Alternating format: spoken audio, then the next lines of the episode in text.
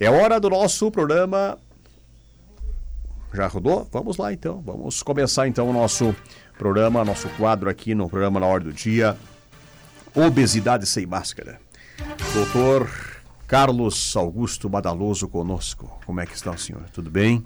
Bom dia, João Altair. Bom dia. Bom dia, ouvintes da Planalto. Tudo bem. Estamos aí começando mais uma semana curta. Curto. Né? E preparando para um grande ano que vem aí pela frente. Eu acho que nós vamos ter um ano fantástico. É, né? Ah, nós estamos aprendendo muita coisa nesse ano. Aprendemos muita coisa nesse ano. Aliás, sem dor, como é que é em inglês? No, no pain, no gain. É. Sem dor, não tem a- aprendizado, não tem ganho. Então, nós aprendemos esse ano, acho que aprendemos bastante. Essa segunda onda de, de, de, de, de, Covid aí, doutor, o que, que nós podemos pensar? Né? Vai até quando isso, hein? Ah, Ela está acontecendo, vai acontecer por um tempo. Acredito que seja mais curta do que a primeira, não seja tão prolongada. A- As eleições certamente aceleraram essa curva. uhum. E nós estamos vendo um, povo, um público muito cansado do, de fechamento, isolamento. E na guerra, tu fica preso no castelo para se proteger dos inimigos até que comece a fome. Quando começa a fome, tu tem que sair do castelo e buscar comida se expondo ao inimigo. Sim. Mas também tu aprende a vencer o inimigo. Aham. então, então eu acho que isso aí nós estamos aprendendo, nós vamos superar. E eu acredito que isso aí agora, daqui para frente, as coisas só tendem a melhorar. Uhum. Com o calor, o, o vírus é, sobrevive menos tempo, os vírus? O... Nós se contamina mais, mais, não? nós suamos mais, nós nos expomos mais. Então não é. na- A, a verdade é o seguinte: uma das maiores repercussões que teve da, da infecção foi em áreas quentes, pode dizer, na Europa e tal, sim, mas no Ceará nós tivemos, Sim. no, no Amazonas, Poxa? Manaus. Manaus. Então nós tivemos, e o povo de lá, cansado, passando por tudo isso, nós vimos recentemente que se rebelou e não quis fazer fechamento e obrigou o governador a, a- a abrir tudo e acabar com essa história aí. Uhum.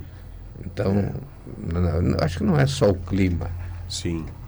E tem um trabalho Uhum. um trabalho curioso que tem que tem aparecido que saiu mostrando nós sempre dizíamos o seguinte ó, nós não temos um cuidado eh, nós estamos tendo um cuidado com fechamento isolamento e tudo isso. Será que isso é positivo? E esse trabalho aponta que o fato de haver isolamento não diminui mortalidade na verdade até embora postergue mas aumenta a mortalidade e é o responsável por fazer com que o vírus se torne mais virulento. No momento que as pessoas ficam mais afastadas, rompe a barreira do isolamento aquele vírus que infecta mais. Uhum. E acaba igual pegando a família que está isolada. Hum. Então isso não, não tem comprovação, o fato é que nós temos que nos precaver, o tratamento ideal, o tratamento precoce, fazer o tratamento adequado e temos que correr o risco, esperar que tenha uma vacina realmente eficiente, hoje nós não temos informações disso, no momento o melhor que temos é o tratamento precoce. É, né? Olha, nós nem entramos ainda no nosso tema, obesidade sem máscara, com o doutor Madaloso, lá da clínica Gastrobese. Começamos a falar em Covid, e aí o ouvinte já se manifesta, né? O Fernando, bom dia, doutor. Quem passou pelo Covid criou imunidade? Pode se perder a imunidade com o tempo? São perguntas sem respostas no momento. Nós temos uma doença muito mal avaliada, os testes, por exemplo, uma pessoa que pegou Covid em março e que agora teve de novo, será que era o Covid? Será, será que era, o, era outro vírus? O vírus fez mutação e aí ele não é detectado pelo nosso sistema imunológico? São coisas que nós não sabemos. Não adianta nós ficarmos eh, inventando e, e- e fazendo hipóteses. Isso os pesquisadores terão de conhecer. O fato é que nós temos uma chance muito grande de não pegar de novo. É, a nossa imunidade, pelo menos por seis meses, persiste. Talvez persista mais tempo, ainda mais tempo. Mas Sim. o que nós temos que fazer, assim, tendo sintoma, começando o sintoma, imediatamente iniciar o tratamento, hum. é o uhum. melhor que nós temos hoje. O mais confiável é isso poderá mudar, poderá ter coisas novas, esperamos que tenha, então esperamos que não se pegue mais a doença. Uhum. Mas não adianta, a realidade hoje que nós chegamos até o momento com maior evidência é essa. Embora tenha muitas críticas, muitos dizem que o tratamento não adianta e tal, o fato é que nós, nós tratando, nós vemos o desfecho. E o que nós observamos é que os que são tratados precocemente têm uma evolução melhor. É o, o, que nós conhecemos. Porque uma, uma vacina normalmente tem validade para seis meses, mano? Não Porque... sabe. Sim, mas não. Não, a, da febre amare... a da febre amarela é para o resto da vida. Tá, mas por, é, mas, por exemplo, por que a gente se vacina todo ano para gripe? E não comum? se vacina para o sarampo? Se, se, a gente se vacina contra a paralisia infantil, a gripe todo ano, é porque, porque tem ah, validade da, por um ano? Não, a vacina da paralisia infantil eu não faço mais. Essa é das crianças, né? É, estou falando das crianças, mas é, é porque eu tenho imunidade. Você não é paralisia infantil porque acomete quem está em crescimento. Eu não cresço mais. Só para os lados, mas não cresço. que é o assunto que nós temos que abordar aqui. Os lados tem, é. tem que cuidar, né? É, mas a vacina. É bem, ainda mais sabe. final do ano aí, né? Natal, ano novo, exagera um pouco, né? É isso aí. É, Elisandra Espanholo, bom dia a todos. Bom dia, doutor Carlos Badaloso, ouvindo em Joaçaba, Santa Catarina. Opa. Geônimo Dallagnol, bom dia, João Altair, bom dia, doutor Carlos Badaloso. Pergunta, por gentileza, se é normal a pessoa que passou por cirurgia resistir e não se alimentar corretamente com uma dieta estipulada e sentir muita sede. Complexa a pergunta. Se é normal a pessoa que passou por cirurgia resistir e não se alimentar corretamente com a dieta estipulada e sentir muita sede? Eu não, não. É normal se a pessoa não tomar líquido ter sede. É, a alimentação adequada é importante. Mas eu, eu acho que nós vamos ao assunto. Vamos, vamos lá. Porque as pessoas estão pedindo, vamos abordar o assunto aqui. É, então vamos lá. É, nosso tema de hoje, né? Nós vamos falar como deve fazer é, quem sofre com obesidade grave né, e quer a solução do problema. Conscientização do problema. Né, o que impede a pessoa de considerar o tratamento cirúrgico. Consciente do problema, como deve se iniciar o processo. É por aí que nós vamos começar a nossa fala de hoje. Né? Como deve fazer quem sofre com obesidade grave? Né? e quer a solução do problema, doutor, para começar? É, eu vou fazer algumas afirmações que depois nós vamos poder é, objetivamente secar. A primeira, a primeira observação: todo o paciente que tiver obesidade clinicamente severa após dois anos de tentativa de perda de peso e não teve êxito, tem indicação absoluta para a cirurgia qualquer outro tratamento antes da cirurgia é, não está correto a menos que não tenha condições físicas de suportar a cirurgia.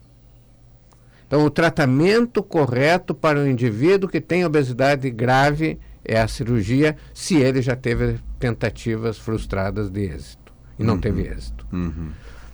O problema é, primeiro, para que ele chegue na cirurgia, ele tem que se conscientizar de que ele tem a doença. E obesidade clinicamente grave não é uma condição de desleixo, de descuido, não é o paciente que não se esforça.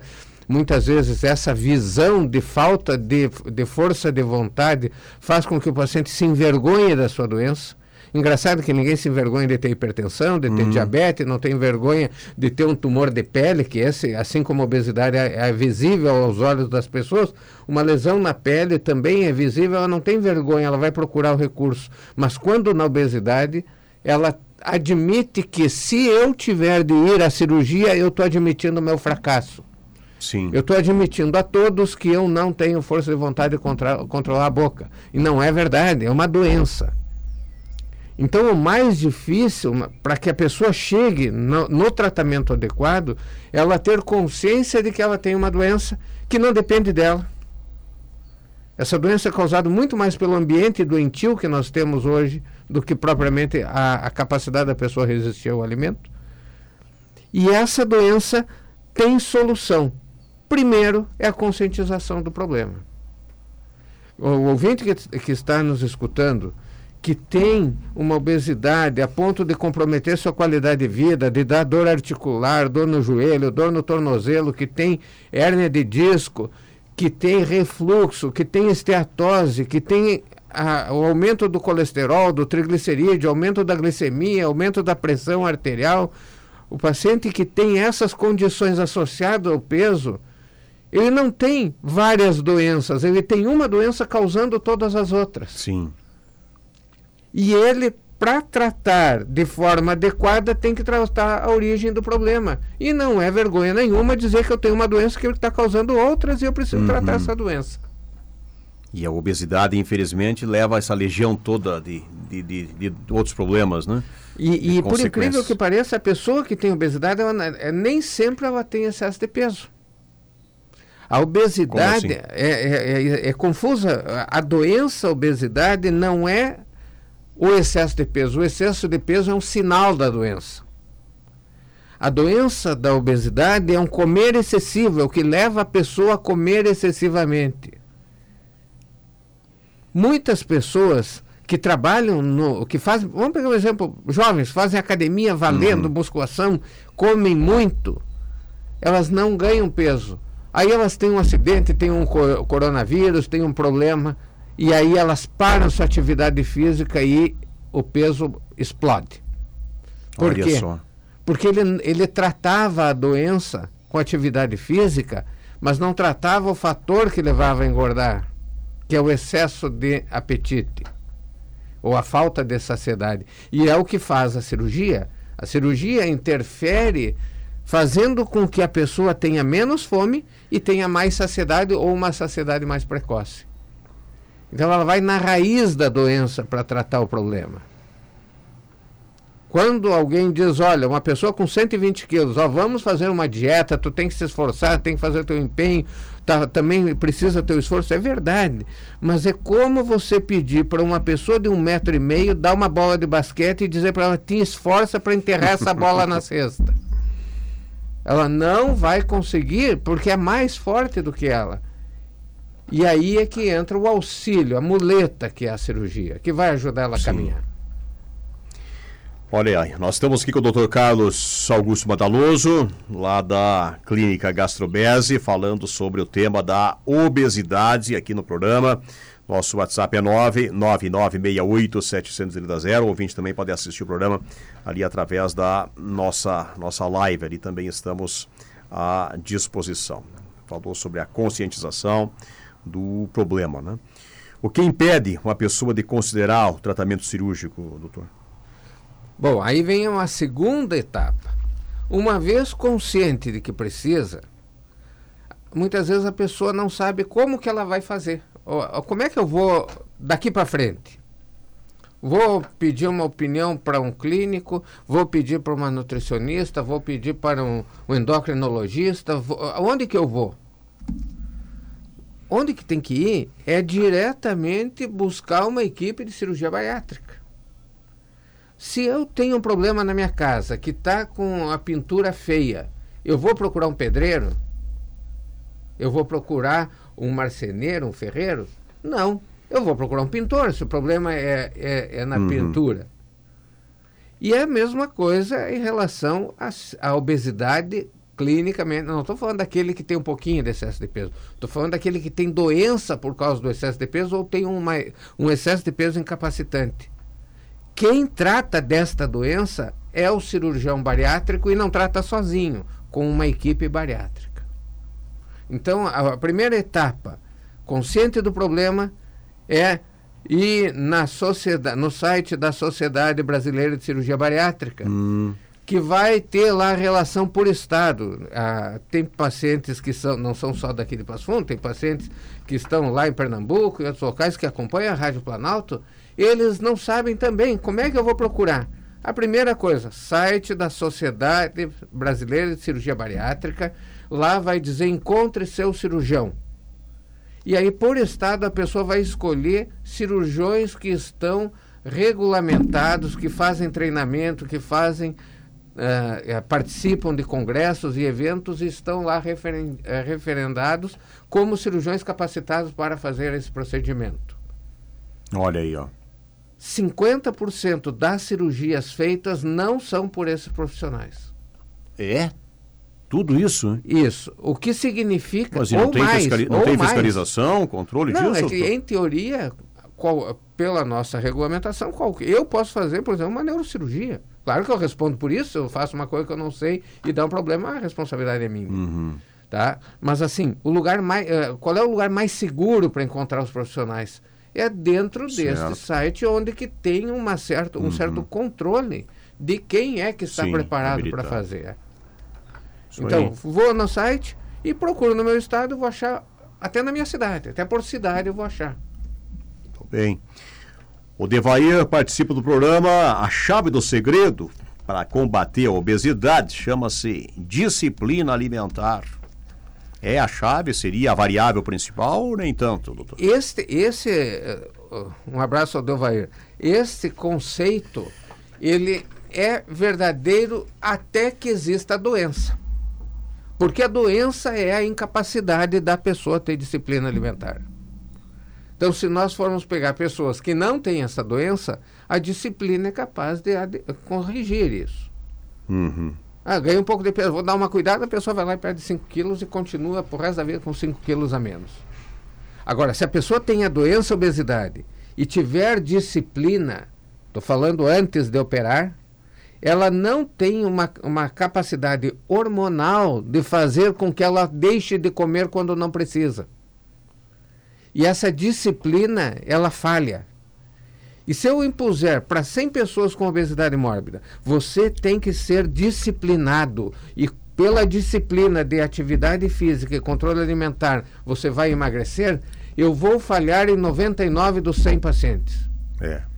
E como que eu vou poder atribuir a falta de disciplina em 99 que não conseguem dentro de 100? Uhum. A falha é a falha do próprio tratamento que não consegue tratar 99 de 100. Corroborando com essas palavras, a Neiva Maria Laval, isso quando não há a doença da obesidade. Já a Elisandra não concordo, diz ela. Minha cunhada alimenta-se 10 vezes pior que eu e é magra, pesa 50 quilos e alimenta-se 10 vezes por dia. É magra, pesa 50 quilos. Cada ela organismo tem, tem um... Não tem a doença obesidade. É. Pois é, porque tem gente que, como diz, é ruim de engorda, né? É, magro de ruim. Né? É isso aí. Como é que pode, né? Tem é genético. Não, é genético. Existe uma, uma, existem famílias que todos são magros, existem famílias que todos são gordos. E o que, que faz essa diferença? A genética. E por que é que nós temos a capacidade de engordar? Porque a nossa genética nos prepara para um ambiente que falta alimento. Só que mudaram o ambiente e tem alimento excessivo e nessa genética engorda. Isso acontece para 80% da população. Sim. Olha aí, são 9 e 50, porque a, a magreza demais também não é bom, doutor. No mundo de hoje, com oferta alimentar, é bom. Já na Venezuela é um desastre. Porque a pessoa que não consegue reter energia não, so, não sobrevive. Sim. Aí significa desnutrição mesmo. Aí né? desnutre muito fácil. É. Tu sabe que na Venezuela eu estava conversando com um, coronel do exército que esteve aí tempos atrás, estão naquela missão de atenção aos refugiados aí. É, pessoas na Venezuela seis meses sem comer proteína animal, doutor. Né? Não, não dá para imaginar o sofrimento. Seis meses sem comer um pedacinho de, de carne. É, é, é, o sofrimento dessas pessoas, e está meio parecido a Argentina, entrando para o mesmo caminho. São, assim, a Venezuela, há 30 anos, era a Europa da América do Sul. A cirurgia bariátrica entrou no hum. Brasil por um cirurgião venezuelano. É? Que morou nos Estados Unidos, fez treinamento e fazia cirurgia na Venezuela. E hoje, eles, este mesmo passa necessidade. Sim. O top, um dos top do mundo, na Venezuela, está passando dificuldade. Ele. Uma loucura aquilo. 9h55, vamos adiante com o programa. Vamos falar né, de como deve fazer então quem sofre com obesidade grave, quer a solução do problema. conscientização do problema, né? já falamos então, tem que estar convencido disso. Né? O que impede a pessoa de considerar o tratamento cirúrgico, doutor? Então, a primeira coisa é onde eu vou procurar profissionais. A segunda coisa, ou procurar também, é, ou pedir opinião de quem não entende. A chance dele uhum. desmotivar a pessoa é perigosa, tu corre risco. Você uh, tem ideia de qual é o risco de vida que tem em fazer uma cirurgia bariátrica? Na população geral é, é um para mil ou um para dois mil se eu não considerar superobesidade. Pacientes com muito, muito peso mesmo. Uhum. Um para dois mil o risco de vida. Não é diferente, por exemplo, de uma lipoaspiração. Sim. Ah. Então, o risco é esse. No entanto, a redução da expectativa de vida em torno de 15 anos. 15 anos em média, vive a menos, menos, vive uma pessoa é. com a doença da obesidade. Então, a, a primeira coisa é assim, é procurar fonte segura da informação. Segundo, não pedir opinião de familiares, de pessoas que não conhecem, pessoas, amigos que não, que sempre claro. foram magros e vão dizer, tu tá bem, tu não precisa e tal. Quem tem que saber se precisa ou não precisa é o especialista. Isso aí. Não, às vezes a pessoa ouve mais o Google do que, do é, que o médico. Sim, imagina. Às Cada caso é um caso também. Às né? vezes chegam lá para nós dizendo, eu quero fazer essa técnica com esse jeito, eu quero fazer isso, aquilo, aquilo. Só falta ele fazer autocirurgia. Daqui a um tempo falo, o Google daí eu pego. Sabe que o Google está desenvolvendo um robô para cirurgia? É? Plataforma Google para que os cirurgiões possam fazer a cirurgia. Eu quero operar com o doutor lá do Amazonas. Hum. Ele de lá faz a cirurgia em mim aqui. Está evoluindo para isso aí, uma virtual. cirurgia virtual. É, só não pode cair a luz e a internet. Mas, eles estão preparando para 5G, para é, cirurgia 5G. Que loucura todo, isso. Todo o movimento vai via internet. Mas é claro que vai precisar de uma. Vai ter que. É isso, vai ter que daqui 10, 15 anos. Vai ter que estar internado, vai ter que estar num ambiente Não, hospitalar. Faz, faz no hospital, mas ele escolhe quem vai fazer a cirurgia. É impessoalidade total, nem vai conhecer o É. Que loucura isso. Consciente é, do problema, né? Como deve se iniciar esse processo, então, doutor? Tá, então consultou na equipe. A equipe apresentou as opções, se é de operar, se ainda vale a pena insistir no tratamento. Definido isso, se, se vão considerar que seja recomendada a cirurgia, aí tem uma série de avaliações com a nutricionista, com a psicóloga. A nutricionista vai avaliar, uh, orientar como deverá ser a alimentação após. Uhum. A psicóloga avaliar se a pessoa e a família têm compreensão do que, que foi decidido por fazer. Uma, se o paciente entende que ele tem que estar comprometido com o tratamento, não é simplesmente eu operar.